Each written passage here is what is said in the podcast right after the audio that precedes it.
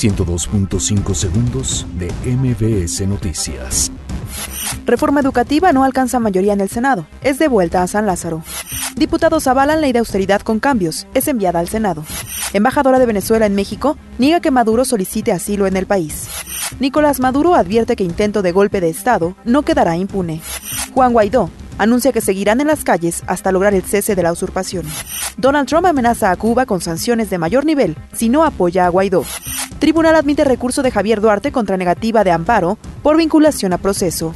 La Procuraduría General de Justicia de la Ciudad de México ofrece recompensa para detener a dueña del colegio Enrique Repsamen. Migrantes cubanos intentan salir nuevamente por la fuerza de albergue en Chiapas. Mexicana Elisa Carrillo recibe el premio Alma de la Danza en Rusia. 102.5 segundos de MBS Noticias.